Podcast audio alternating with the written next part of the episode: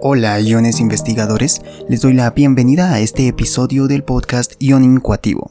En este episodio vamos a hablar con dos integrantes del podcast Los Picudos Matemáticos, personas que nos van a enseñar la importancia de las matemáticas en el desarrollo de la tecnología y en otras aplicaciones de la actividad humana. Así que si te gusta este episodio, si les gustan las investigaciones que hago y las estupideces sin importancia que a veces digo, entonces suscríbanse al podcast y aprendan ciencia desde su aplicación o plataforma de podcasts preferida. Y si hay preguntas sobre ciencia, recuerden dejarlas en mis redes sociales y con gusto responderé las que pueda o las que quiera.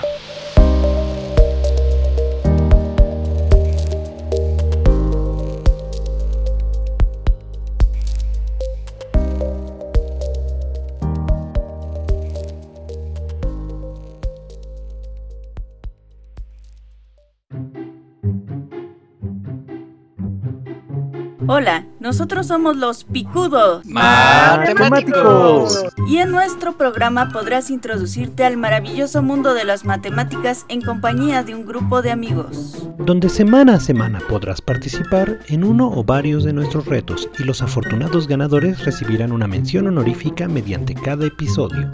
Acompáñanos en esta magnífica aventura a través de ejemplos y ejercicios presentados en nuestras múltiples plataformas.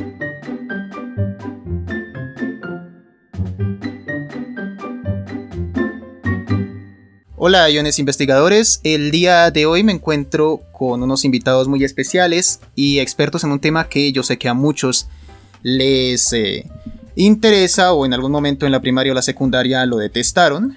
Y estoy hablando obviamente de las matemáticas. Y mis invitados son eh, nada más y nada menos que eh, podcasters, personas que nos hablan de matemáticas por medio de podcast Aquí nos van a hablar de matemáticas, nos van a hablar de la importancia de las matemáticas y bueno, empecemos primero conociendo quiénes son, quién, quiénes son, perdón. Entonces, bueno, por favor, preséntense. Pues yo soy Dairana Medina Y yo soy Gerardo Sant. y juntos nos hacemos llamar los ¡Picudos! Picudos. Bueno, eh, como para que se note el delay es porque estamos a kilómetros de distancia, ¿ok? Ah, es por Listo. eso que se oye. Por e- no, no, es que por, por eso no, por eso no sonó en coro el picudos, tranquilos. Picudos. Picudos. Listo. Bueno, eh, Dairana, si estoy diciendo bien el nombre. Bien. Ajá. Eh, Tú eres exactamente qué? ¿Cuál es tu área, tu especialización? Por favor, cuéntanos. Bueno, técnicamente todos los del equipo somos egresados de la licenciatura de Matemáticas Aplicadas y Computación. De la Facultad de Estudios Superiores Acatlán. Es de la Universidad Nacional Autónoma de México. Ok, bueno, estamos. Esto, esto es mucho nivel, gente. Yo soy un simple estudiante, por favor, tengan piedad. Y bueno, eh, todos, o sea, mismo, eh, ¿qué? ¿Pregrado? ¿Mismo todo? ¿Todo? ¿O hay alguien que hizo algo un poquito diferente? No sé, una especialización en algo, maestría en algo. Bueno. Bueno, técnicamente la, la carrera te permite en los últimos semestres especializarte en ciertas áreas y tú decides qué áreas son esas que, que más te van a servir, ¿no? Pero el tronco común todos lo tenemos, todos lo Todos tenemos. Yo en particular tengo certificaciones en desarrollo de Android, tengo también manejo de marketing, este, tengo también eh, un diplomado de matemáticas por parte del CONAMAT y no sé. Ah, también tomé un taller de armado de portafolios de bajo y de alto riesgo. O sea, las finanzas también me laten. Bueno, hablando de, de ustedes, eh, todos empezaron con este proyecto, todos, o quienes conforman de origen el proyecto de, de Picudos, los Picudos. Sí, pues mira, en un inicio iniciamos entre varios amigos. Entre ellos está Ángel González, Edgar Castro, ¿cómo se llama? Juan González, que pues es, ¿cómo se llama? Aquí su pareja de mi estimada Dae, ¿cómo se llama? Y Sergio Lagunas. En este caso, ¿cómo se llama? Bueno, cada uno contribuimos para llevaros a más allá este proyecto, preparar material cada semana. Por ejemplo, en el caso de este Juan es el que prepara los retos de cada semana, eh, algunos materiales de diferentes cosas. Todos, todos, todos, todos somos egresados de la licenciatura. En sí, algunos llama, pues han tenido a lo mejor ahorita eh, diferentes proyectos porque cada uno se dedica a diferentes áreas. En el caso, sea, de este Edgar, pues él ahorita me parece que es docente de matemáticas. Se especializó en esta área. Este Ángel me parece que está especializado en el área de estocásticos y me parece que ciencia de datos. Eh, Sergio Lagunas, cosa más, se dedica también al área de la programación, cositas así. Yo eh, me especializo un poquito más en el área de redes, como se llama, y de igual ahorita estoy llevando un poco de programación y en el área de soporte técnico también, ¿no? O sea, tratándose de equipos de cómputo, cositas así, ¿no? Entonces, eh, la carrera te da para bastantes cosas y pues cuando inició el proyecto, pues sí teníamos, a, bueno, Dairana nos fue la que nos reunió a todos. Ella es como que la idea principal del proyecto, bueno, la persona, o sea, que lo pensó, que lo ideó todo. Y pues nos presentó la idea, y empezamos a trabajar con ella. Pues ella te podría decir más o menos cómo fue que se, que se presentó, o sea, esta oportunidad. Eh, estamos hablando entonces, no sé si conté bien, ¿cinco personas? Sí. ¿Somos cinco o somos seis? A ver, dos. No, son cinco, ¿no? Pues a ver, ¿es Ángel? Ah, no, sí, somos seis. como decía mi maestra en primaria, con los dedos de la mano. Sí. Sí, sí. Eh, bueno, debo decir que es el primer proyecto que conozco que, en el que participan tantas personas. Es decir, lo más que he visto han sido tres personas. Y debo decir que la tercera persona generalmente hace de editor o hace de, de guionista o, o cosas así. No está tan presente, tan involucrados todos juntos. Así que me sorprende porque eh, digamos, tanto trabajo en equipo entre cinco personas es admirable y además los cinco viniendo de la misma, de la misma carrera, por así decirlo, es, debo decir que es, extraño, pero es admirable. Sí, sí, eh, aquí tenemos un dicho y es que entre más vacas menos leche y, y es raro, lo digo en serio porque todos los podcasts todos los canales de YouTube que yo hasta el momento he escuchado o he visto sobre ciencia, hablando específicamente de ciencia, sobre tecnología, es una persona y son dos personas en algunos casos, pero casi siempre una persona lleva la, batuta. Así pues, mis felicitaciones porque de verdad, cinco personas es algo admirable. Mm, no, pues, yo te iba a decir. Sí, sí. Que por, ejemplo, mi abuelo tenía un dicho que tuvieras cuidado con los niños, no los dejes solos porque lo que no se le ocurre a uno, se le ocurre al otro. Entonces creo que lo que ha hecho que nuestro podcast eh, se haya manejado tan bien hasta este momento es porque precisamente somos seis personas y todos pensamos de forma diferente y todos decimos, oye, yo voy a subir infografías y otro dice, de hecho Juan fue el que dijo, sería bueno subir retos para que la gente se involucre. Y yo le dije, oye, va, puede funcionar como publicidad. Entonces, él le puso un enfoque, yo le puse otro. Y así fue como se ha ido conformando el proyecto. Está, no, y está muy bueno. En el área de matemáticas hay un problema que yo he visto y es más que todo aquí en, en mi país y es, me atrevería a decir que en Latinoamérica. Y es que generalmente cuando uno de estudiante, y me incluyo porque pues aún soy estudiante, eh, siempre buscamos es la solución al ejercicio de o al problema de que nos puso el profesor. Y recurrimos a un video en específico en el que nos enseñan a resolverlo, eh, proceso mecanizado y ¡pum! Acabaste. Pero hace falta como ese acercamiento de más que ustedes dan con los retos, que ustedes dan con las eh, con las entrevistas, con sus invitados, con sus opiniones, con las historias de los primeros, incluso aquí para las personas que, están interesadas, de los primeros episodios que escuché de ustedes fueron em, los de, olvidé el, olvidé el nombre como tal, tenía que ver con el diablo, el, diablo de los números, ¿estoy bien? Sí. Eso, eso, eso. No recuerdo bien ni el libro ni el autor del libro, pero lo que puedo decir es que yo, de estudiante de ingeniería, que me he tenido que comer cálculos, ecuaciones diferenciales y un montón de cosas, había cosas que no había entendido tan claro y las entendí escuchando la historia de ese libro. Está buenísimo. Sí, entonces, eh, de, paso a las personas que estén escuchando, es, los invito a que, a que los escuchen, porque es una forma diferente de aprender matemáticas y no, no solo para probar, sino para aprender. Hola, nosotros somos los Picudos Matemáticos. Y en nuestro programa podrás introducirte al maravilloso mundo de las matemáticas en compañía de un grupo de amigos donde semana a semana podrás participar en uno o varios de nuestros retos y los afortunados ganadores recibirán una mención honorífica mediante cada episodio. Acompáñanos en esta magnífica aventura a través de ejemplos y ejercicios presentados en nuestras múltiples plataformas.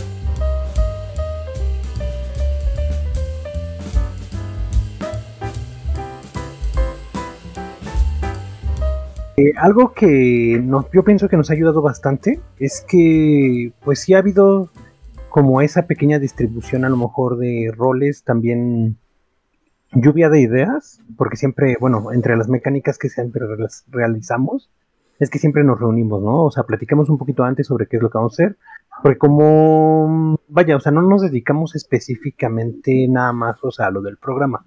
Realmente cada uno de nosotros, o sea, tiene una labor distinta obviamente, pues ya viendo, o sea, entre los diferentes episodios o sea, que tenemos, no siempre nos presentamos, o sea, todos en conjunto. Porque a veces es difícil, ¿no? El hecho de que, pues, hay trabajo, hay familia, hay diferentes cuestiones que, pues, te obligan a lo mejor a estar a lo mejor un poquito más presente en diferentes actividades, pero a final de cuentas sabemos que contamos con el apoyo, o sea, de todos los integrantes de este proyecto para poder, o sea, seguir más adelante y poder a lo mejor proponer nuevas ideas o proponer algunas cosas y pues sabemos, ¿no? Que a final de cuentas, pues el proyecto aquí es más que nada incentivar a la juventud o a las personas a que conozcan un poquito más de matemáticas, conocer un poco la divulgación, o sea, del tema y también tratar de aportar un poquito porque pues vaya, o sea, yo me acuerdo que cuando iba, por ejemplo, en la secundaria, en la preparatoria, para algunos lugares es el bachillerato. ¿Cómo se llama? Me acuerdo que era complicado, pero entre las materias que más me llamaban la atención eran materias como matemáticas, química, física. Este tipo de materias que realmente yo me di cuenta que por parte de muchos de mis compañeros, pues llegaron a odiar, o sea, llegan en el tedio de, decir otra vez matemáticas, otra vez esto, el otro, pero yo no lo veía de esa manera. Entonces en el momento en el que agarra y se presenta la oportunidad de realizar un proyecto como este, yo digo, sí, ¿por qué no? Va? O sea, a lo mejor no todo el mundo va a tener, o sea, como que la misma visión, pero por lo menos compartir parte de las experiencias que nosotros tenemos para que también, o sea, más y más personas pues tomen pues como una oportunidad de acercarse a ese tipo de temas y pues no nada más darse cuenta que pues ay, yo no voy a elegir esta carrera porque solo son matemáticas o no nada más o no voy a elegir la carrera porque cómo se llama aquí no hay o porque sí hay no sino o sea que te impactes un poquito o sea de todo lo que hay y que cómo se llama aprendas que pues es un aprendizaje constante donde tienes que aprender de todo. Bueno y, ya que hablamos un poco de, eso de de, de lo que ustedes hacen, de lo que muestran en matemáticas, de esa, como esa inspiración a ver las matemáticas de, otra manera, podríamos decirlo. Eh, ¿Qué problemas han encontrado ustedes en esto? En su, en su podcast o ni siquiera solo en su podcast, sino en su labor con las matemáticas. ¿Qué dificultades han encontrado? Pues mira, vaya, algo que te enseñan en la carrera es que tienes que aprender a identificar problemas. De hecho, te lo mencionan más que nada como abstracción. Haz de cuenta que si no sabes abstraerte a lo mejor o en la vida real, te pueden poner un texto, ¿no? O sea, hay materias como investigación de operaciones, ¿cómo se llama? Métodos numéricos, eh, optimización entera y dinámica. Vaya, o sea, infinidad de materias que si tú agarras y vas viendo, o sea, todas son matemáticas. Pero, ¿qué es lo que pasa? Que te pueden poner un texto, o sea, cualquiera, y tú tienes que darle interpretación a ese texto. Yo creo que el problema más grande que hay en cualquier área, tanto ya sea nuestro podcast, sea, o sea, área de trabajo, programación, eh, lo que tú quieras, es más que nada identificar el problema. Y cuando aprendes a lo mejor a identificar el problema, a lo mejor abstraerte de un texto de la vida real de aquello y que lo puedas a lo mejor expresar en algún problema con números, ese tipo de cosas, muchas veces es más que nada la interpretación a lo mejor eh, de la vida, de la realidad, y poder, o sea, escribir lo que se llama en una libreta y poder a lo mejor analizar ese tipo de problemas. Yo creo que esas son más que nada, el problema más grande es la interpretación. No sé si Dai quiere agregar algo. ¿Algo que añadir? Pues sí, que me acordara de la maestra Lupita Rodríguez. Ok. Algunos la recordarán por materias como programación lineal o, bueno, la carrera optimización 1, optimización 2, pero técnicamente es programación lineal 1, programación de metas, este, programación estocástica. Eh, ella siempre decía que el mayor problema que hay en México es que no nos enseñan a leer bien las cosas y entender bien las cosas. Entonces decía que parte del problema es que no entiendes cuál es el verdadero problema y entonces ella lo que hacía es que nos daba un montón de problemas, o sea, textos, y te los generaba como participaciones adicionales. Y eso era si tú querías. Tú quieres aprender, pero a la mera hora sí lo contemplaba en la calificación. Entonces, leías tú el, problema y tenías que armar el modelo matemático de cómo se tenía que resolver ese problema. Y desde ahí dice, si lo armaste mal, todo se echó a perder. Porque si no sabes armar bien el modelo matemático, a la hora de que tú des, lo resuelvas por el método simplex y des las respuestas de lo que acabas de ver, probablemente no es lo que necesitaba el cliente o no es lo que necesitaba el empresario o el gobierno o quien sea que te esté empleando para resolver ese problema. Entonces, como dice Jera, primero tienes que ver cuál es el problema y luego ya después cómo resolver el problema y luego ya dar las soluciones del problema. Eh, bueno, sobre lo que dicen, eh, la verdad es que sí estoy muy de acuerdo con lo que dicen. Eh, digamos que para cerrarlo, para acotar la conclusión de esto sería que el problema vendría siendo identificar los problemas. Y sí, no, eh, sobre esto me, me, llegan recuerdos de Vietnam porque yo tengo que ver, yo tengo que ver algo que, bueno, aquí lo conocemos como algoritmos, y así, algoritmos para programación, para electrónica, para em, automatización y robótica.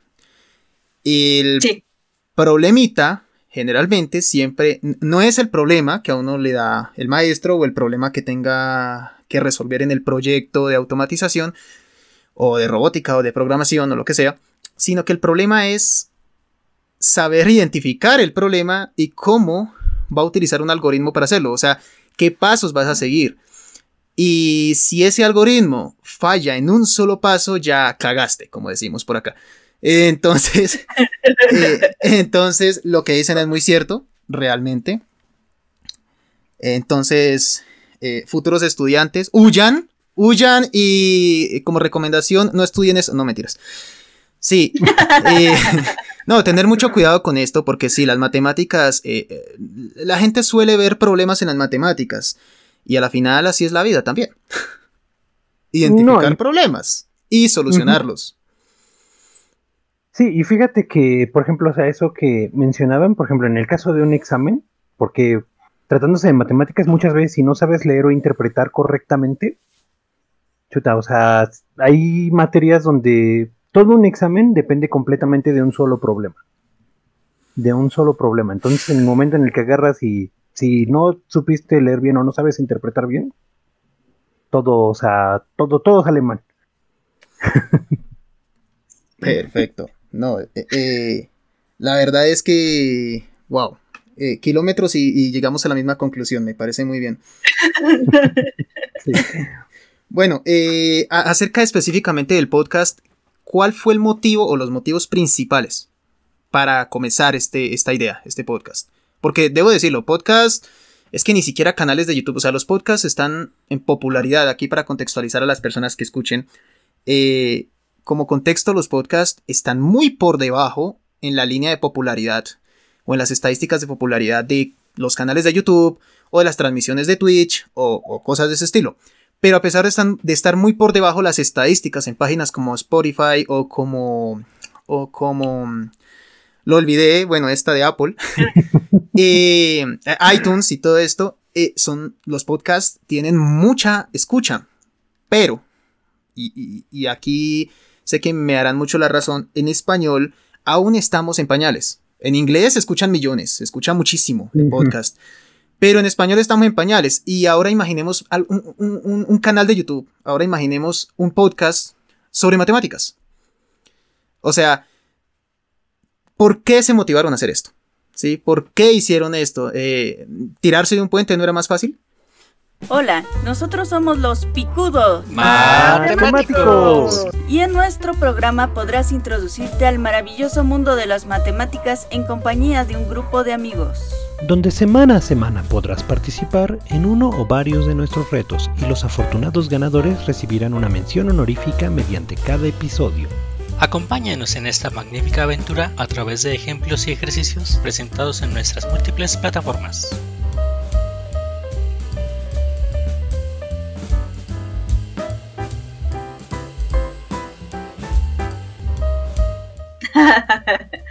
bueno, para empezar, eh, la pandemia duró mucho tiempo. Entonces, ¿qué, es lo, ¿qué es lo que pasa? Que para nosotros ya tenemos amistades que tienen bastantes hijos. bueno, yo tengo uno, imagínate, tengo amigas que tienen tres y me quedo, ¿a qué horas tienen tiempo? y lo primero que empezaron a publicar es que, por ejemplo, aquí se implementó lo de aprende en casa, que el gobierno dijo, voy a hacer eh, capítulos educativos eh, si lo pongo entre comillas, porque eran deficientes. Yo llegué a ver varios capítulos de El Aprende en Casa y te ponían, haz de cuenta, en la sección de matemáticas una imagen y te decían, Patricia tiene tantas paletas y veía seis paletas. Y Carmen le regala cuatro. ¿Cuántas tiene Carmen, no?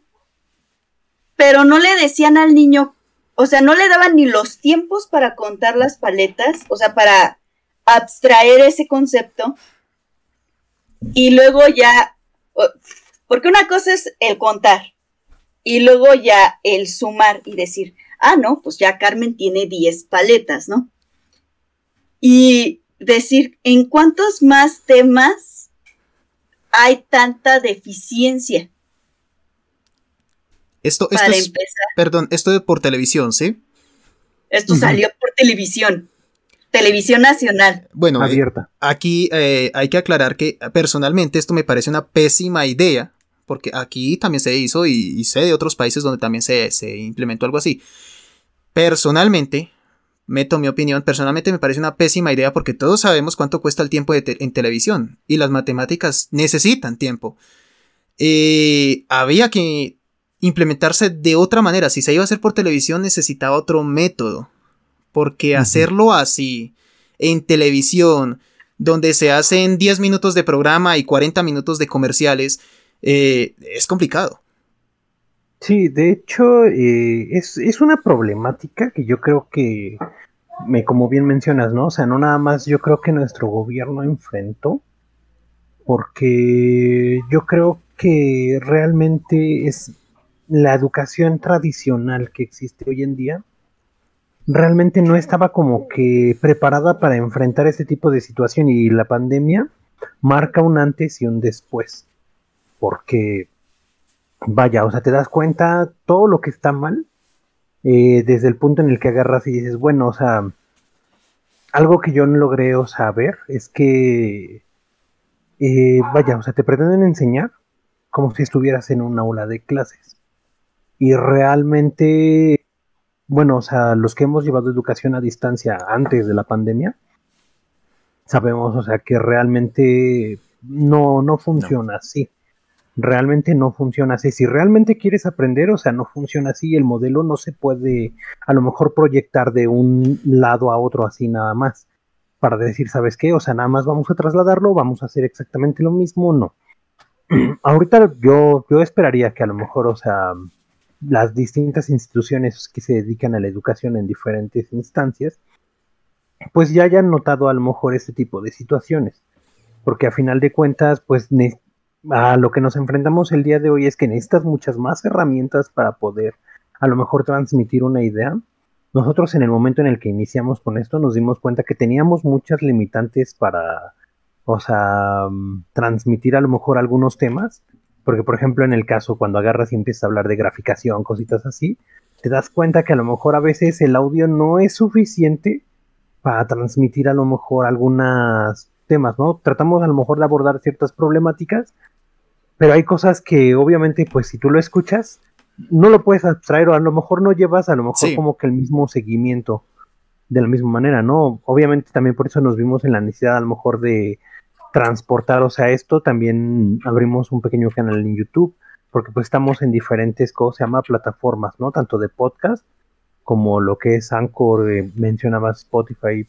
Mari, digo, Dairana tiene la lista completa. ya estamos platicando hace un momento. Pero sí, o sea, precisamente por eso vimos, o sea, como que la necesidad de ir creciendo, o sea, esto, al punto de que hubiera diferentes materiales para que no nada más eh, fuera el podcast, ¿no? O sea, que a lo mejor hubiera algunos materiales en páginas como lo que es, o sea, Facebook, donde ponemos algunos retos, también se colocaron en algunos teoremas en alguna ocasión. Hemos tratado como que de ir desarrollando un poquito más de material porque pues también eh, la misma problemática que tuvo el gobierno cuando inició la pandemia, también nosotros la enfrentamos cuando quisimos agarrar y dijimos, híjole, ¿sabes qué? Eh, llegamos a un tema donde hay graficación. Ahora, ¿cómo le hacemos? y quieras o no, también hay una limitante tecnológica que pues de repente agarras y dices, ah, bueno, ¿quieres hacer algo en vivo? Obviamente no te vas a poneros en el pizarrón, porque si te pones, o sea, en un pizarrón y pones la cámara, pues te quedas pensando así como de, o sea, te doy la espalda, ves lo que estoy haciendo, me enfrentas más problemáticas, ¿no? Entonces, pues tienes que ver la forma, o sea, de solucionar este tipo de problemas y presentar lo que quieres hacer.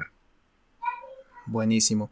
Eh, yo esto lo resumiría en una frase que, un maestro de cálculo de, universidad me repetía constantemente, nos repetía en clase constantemente, y siempre decía, muchachos, el amor entra por los ojos.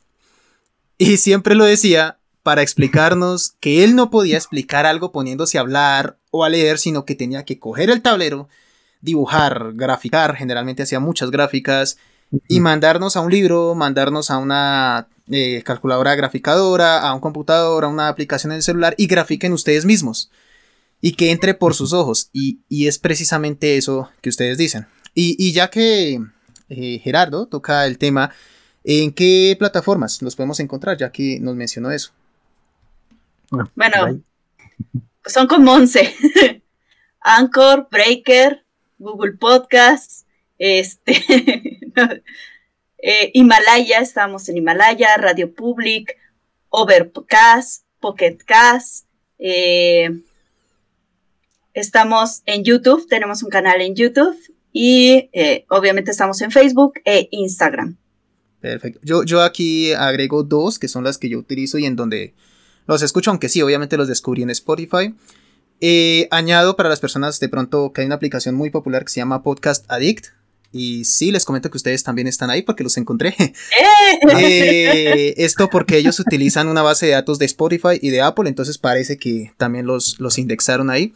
Y AntenaPod, que AntenaPod creo que utiliza la base de datos de Podcast Index, no estoy del todo seguro, pero bueno, el punto es que también están ahí. Entonces, ahí les dejo para que los busquen, los escuchen. Vamos a, ya hemos hablado de la tecnología, ya hemos hablado de los problemas, ya hemos hablado de todo lo que han hecho, sus motivaciones. ¿Qué es ahora lo que más les ha gustado de esto, de este proyecto, del podcast, del canal? Personalmente. Mm, fíjate que una de las cosas que a mí me ha llamado mucho la atención es que ha habido personas que se han acercado a decir, oye, ¿sabes qué? Tengo este problema. Y esas es como una satisfacción saber que al final del día ayudaste a alguien que, ¿cómo se llama? Que a lo mejor no sé, a veces te pones a pensar que lo que tienes que decir no es como que completamente, o sea, como dicen, ¿no? Santo y seña. Pero a final de cuentas el hecho, esa satisfacción de que una persona te diga, ah, oye, ¿sabes qué? O sea, tengo este problema y puedo acudir a ti porque pues ya me has ayudado anteriormente, porque a lo mejor pues te ven, o sea, como una alternativa, digo, una alternativa viable o buena. O sea, yo creo que esa satisfacción es como que lo más, como lo más gratificante de, o sea, todo eso, porque a final de cuentas, pues a lo mejor se empieza por uno. Y es que, ¿cómo se llama? Cuando una persona, o sea, sabe, o sea, que puede contar contigo, el hecho de saber que lo estás ayudando, es como que lo que más, bueno, en este caso es lo que más me gusta a mí. No sé. eh, Dairana, ¿qué nos puede contar? Hola, nosotros somos los Picudos Matemáticos. Y en nuestro programa podrás introducirte al maravilloso mundo de las matemáticas en compañía de un grupo de amigos. Donde semana a semana podrás participar en uno o varios de nuestros retos y los afortunados ganadores recibirán una mención honorífica mediante cada episodio. Acompáñanos en esta magnífica aventura a través de ejemplos y ejercicios presentados en nuestras múltiples plataformas.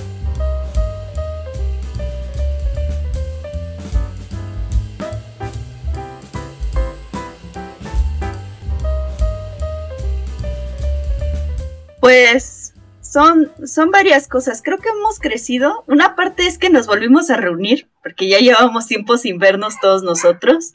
Y escogimos como que un pretexto para cada semana volvernos a ver y ponernos al día. Entonces, fue una parte buena porque eh, nos permitió volvernos a conectar como amigos.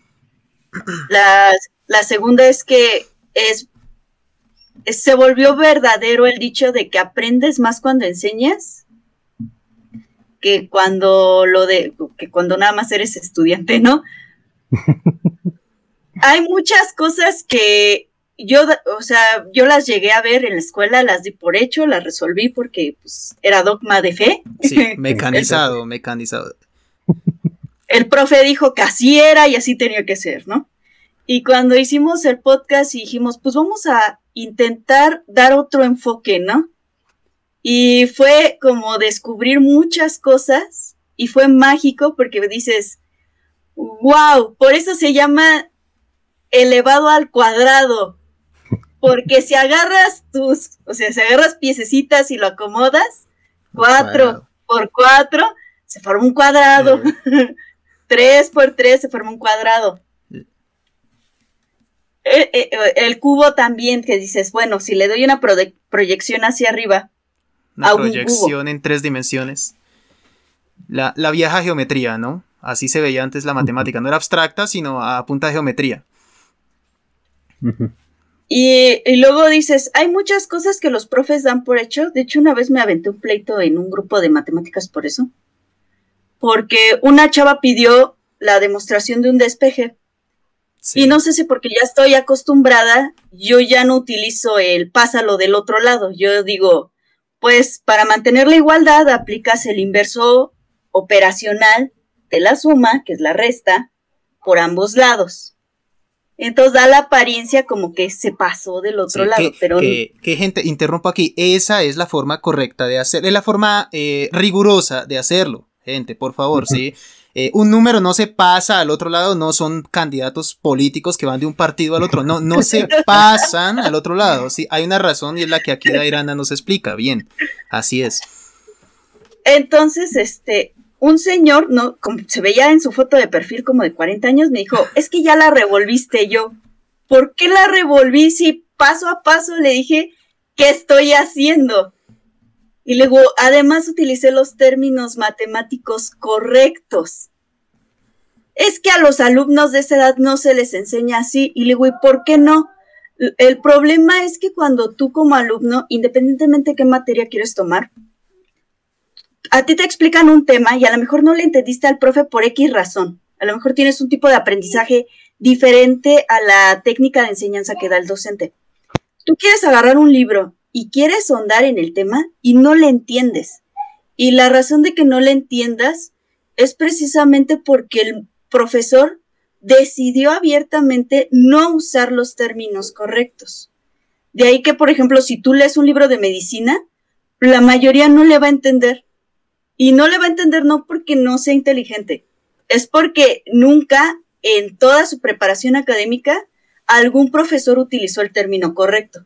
Utilizó un término que él, dentro de su creencia propia, decidió que a lo mejor tú podías entender mejor el concepto con sus palabras coloquiales y no con los términos correctos. Entonces, creo que también eso es lo que hemos hecho en el podcast, que sí a veces manejamos términos comunes y, y al mismo tiempo como que te vamos metiendo los términos correctos, bajita la mano para que no te des cuenta de sopetazo que ya los utilizamos como sinónimos, haz de cuenta. Y ya, pues ya cuando la gente se da cuenta, eh, yo espero que ya empiecen a usar los términos correctos. Es mm, una forma, mm, ¿cómo decirlo? Eh, suave, lenta, pero más segura de que nos vayamos acostumbrando a lo que es el lenguaje matemático. Que después de todo. Tampoco somos puristas. Eh, no, y, no hay necesidad de serlo, de hecho. Eh, pero en ciertos casos es muy necesario y, tiene mucho que ver con lo que trataremos, pues, eh, a continuación, ¿no? Bueno, continuamos, ya hemos conocido un poco, o más bien bastante, y, y bien, sobre lo que son los picudos matemáticos que Recuerden, tienen que escucharlos. Es, eh, es bueno si les interesa la ciencia, que, no, que a mí me gusta, y esto me ha pasado. A mí me gusta ver las estrellas y, y yo soy de viajes astro, eh, casi digo astrológicos, perdón, astronómicos y, y yo soy, eh, yo soy, yo soy Tauro, no mentiras. yo soy de, yo soy de verme las noticias en YouTube y yo sé mucho en, de ciencia y bla, bla, bla, bla, bla, bla, pero te hablan en el lenguaje matemático, en la escuela o en la universidad, te intentan enseñar las matemáticas o más bien el lenguaje riguroso de la ciencia y te duele. Y te duele básicamente porque no se ve bonito, no se ve fácil, eh, no se ve masticable. Y entonces aquí entra el tema del cual vamos a hablar y es, miren, aunque no les guste, si les gusta la ciencia, se necesitan matemáticas. Y aquí el tema lo que vamos a hablar es eh, voy a ponerlo en modo de pregunta. ¿Qué importancia, qué participación tienen las matemáticas en el desarrollo de la ciencia y la tecnología? Y bueno, yo soy más de tecnología, entonces, ¿qué participación creen que tienen las matemáticas en la tecnología? Y empecemos, eh, por ejemplo, con lo que estamos tratando, por ejemplo, con lo digital, con los podcasts. ¿Ustedes qué nos podrían enseñar? ¿Qué participación, qué importancia tienen las matemáticas en la computación, el internet, los podcasts. Mira, yo, yo para esta historia me encanta la historia de Faraday. Uy, uy, uy, uy. Me descubrió. No, sí, sí, sí, sí, sí. No, a mí eh, en la carrera todos son Team Tesla y yo que Tesla ni que... No, no, no, no. Faraday. Genio Faraday. Claro. Eh, en resumen, para la gente que normalmente no conoce a Faraday, Faraday eh, lamentablemente pues no tuvo una buena preparación académica porque era de ingresos pobres. Le tocó la mala suerte de una docente que no supo manejar el concepto porque aunque suene muy fantasioso, pero antes golpeaban los maestros a los niños y los papás lo sabían y lo permitían. Entonces, como que ahorita en este punto ir eso dices, ¿pero qué? No, no, pero eh, Faraday, o sea, eh, Faraday era una época bastante anterior a nosotros y yo recuerdo que tuve maestros que ponían estudiantes con ladrillos en las manos, así, en, forma crucifixión, pero con ladrillos en las manos y de rodillas. Así que tan antigua no es la costumbre. bueno, es que el cambio es algo reciente, de hecho también. Sí, sí, sí, es, es reciente. Yo, yo, no sufrí, yo no sufrí el reglazo en la mano, pero puedo decir que sí había profesores que todavía lo hacían. Entonces, este, pues era natural que él rehuyera de la escuela, pero decían que tenía una memoria impecable porque todo lo que él oía se lo memorizaba. De ahí que en una ocasión lo invitan a, los foros de divulgación de ciencia que se dan allá en Inglaterra. Y él va y se queda tan maravillado de lo que escucha que de alguna u otra manera este, escribe en todo un cuaderno todo lo que había en esa ponencia. Y entonces cuando llega con el que había dado la ponencia, que no recuerdo el nombre, este, lo vuelve asistente y vuelve a trabajar. Pero dicen que le tuvo tantos celos que le metió una trampa y de ahí este, lo hizo que él estudiara lo de la fibra óptica. Que de momento el, el, el cómo le había salido la, el pulir el vidrio no quedó tan bien que digamos. Lo, lo, puso a trabajar, lo que yo recuerdo de esa parte de la historia es que lo puso solo por distraerlo, para que Faraday no brillara en el mismo campo que, que, que, su jefe, por, por celos, entonces lo puso a trabajar en otro, a perder el tiempo básicamente, sí.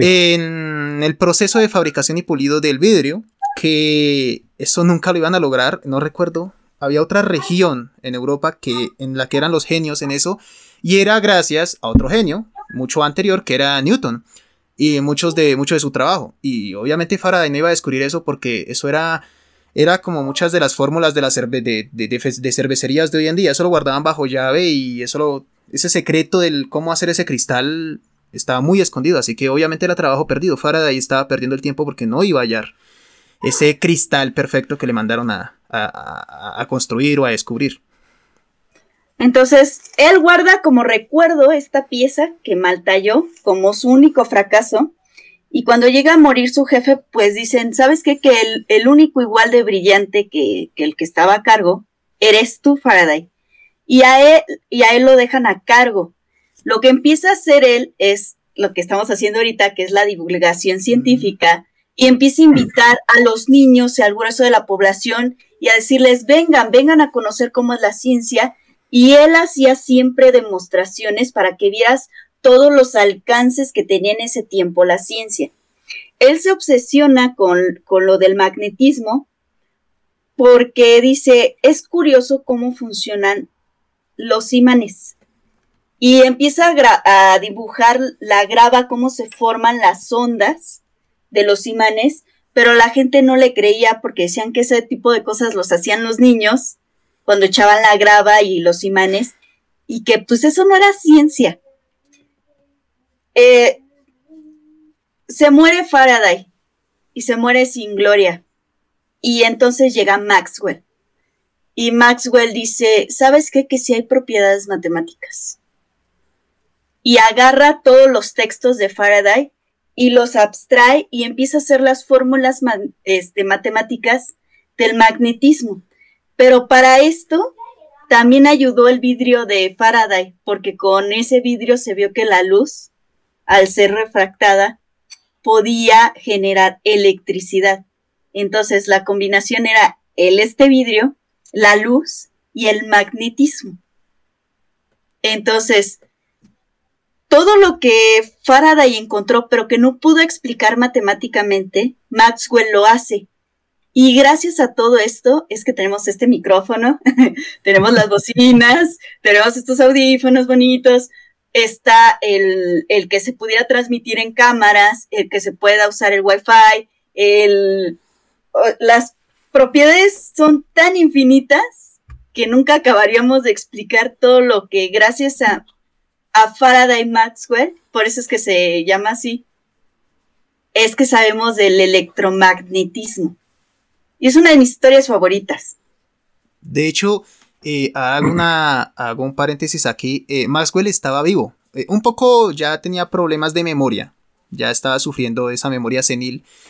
Pero lo que él hizo con su jefe, con el, con el que le tuvo celos antes, que pues también lo ayudó, a pesar de los celos, también le ayudó, hay que reconocérselo lo que Faraday, Faraday, hizo de recoger en un cuaderno todo lo que el otro había hecho y ir y presentárselo como una especie de resumen muy inteligente, también lo hizo Maxwell.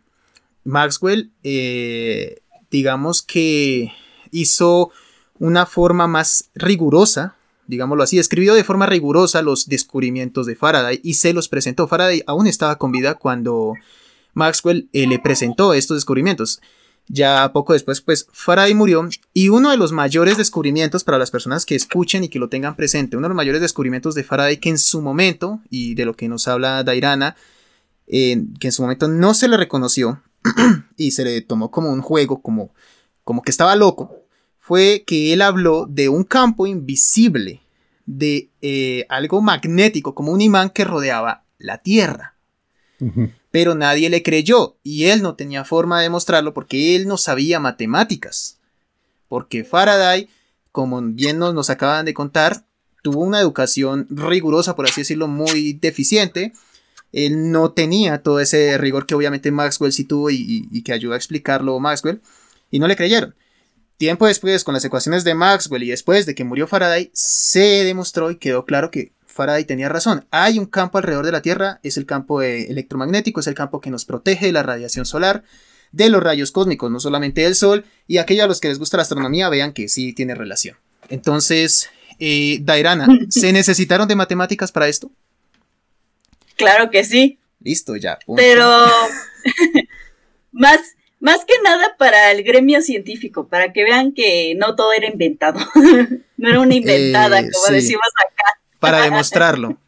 Bueno, hay, hay otra en, electrónica, en electricidad tenemos otro, otra, como otra regla, otra norma, y es que las matemáticas necesitan, eh, perdón, eh, la humanidad necesita de las matemáticas no solo para la rigurosidad y las demostraciones de los científicos, sino además para que haya un proceso en el momento de fabricar o eh, refabricar, reconstruir, rediseñar tecnología, ¿sí? La base no solamente crearla, sino que se necesita las matemáticas para que haya un proceso. No puedes poner a trabajar un robot para que te fabrique un microchip si no hay matemáticas dentro de ese robot para que te fabrique ese microchip. Así que eh, en eso no solamente los científicos necesitan de las matemáticas, sino que nosotros las personas del común las necesitamos. Que no las entendamos quizás es otra cosa, pero la necesitamos. Eh, Gerardo, ¿Qué nos comentas sobre esto, pues, sobre estas aplicaciones de las matemáticas? Dentro de las aplicaciones de las matemáticas es algo, em, ¿cómo decírtelo? Es algo completamente, ¿cómo te diré? Más como que desde lo general a lo particular. ¿Por qué? Porque, mira, conocemos, cometemos muchas veces el error de decir, ¿sabes qué? Es que aquí sí hay matemáticas, aquí no hay muchas veces cuando te pones a conversar, o sea, con personas, o por ejemplo, cuando ingresas a lo mejor a una institución universitaria, regresamos a lo mismo del principio, te das cuenta que es necesario materias como la probabilidad, la lógica. Muchas personas no consideran que la lógica eh, lleva matemáticas, sí, sí lleva. De hecho, hay una especialidad específica que es, ¿cómo se llama? Lógica matemática y el cálculo de predicados, que es indispensable, incluso sea, en áreas como el derecho Hola, nosotros somos los Picudos Matemáticos. Y en nuestro programa podrás introducirte al maravilloso mundo de las matemáticas en compañía de un grupo de amigos. Donde semana a semana podrás participar en uno o varios de nuestros retos y los afortunados ganadores recibirán una mención honorífica mediante cada episodio. Acompáñanos en esta magnífica aventura a través de ejemplos y ejercicios presentados en nuestras múltiples plataformas.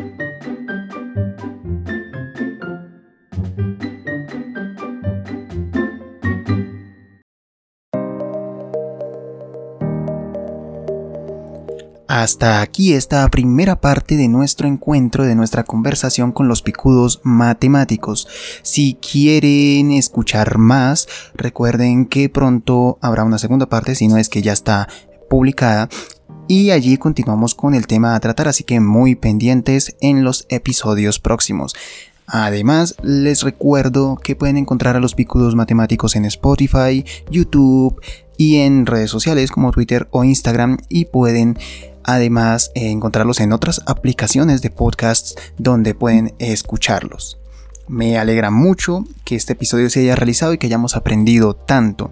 Y recuerde, respetada persona que me escucha, que puede dejar en mis redes sociales sus preguntas o algún mensaje, ojalá positivo porque los eh, negativos u ofensivos en general los ignoro y los elimino. Responderé también las preguntas y mensajes que puedan o las que yo quiera. Entonces, además quiero agradecer a los picudos matemáticos por haber participado en este encuentro, en esta conversación de la cual aprendimos y aprenderemos muchísimo. Gracias por escuchar, recuerden lavarse, eh, recuerden hacer su aseo personal, recuerden siempre dejar ordenada su habitación, no sean sucios, no sean desordenados y a mejorar y a andar cada día hacia adelante. Gracias por escuchar y hasta el próximo episodio.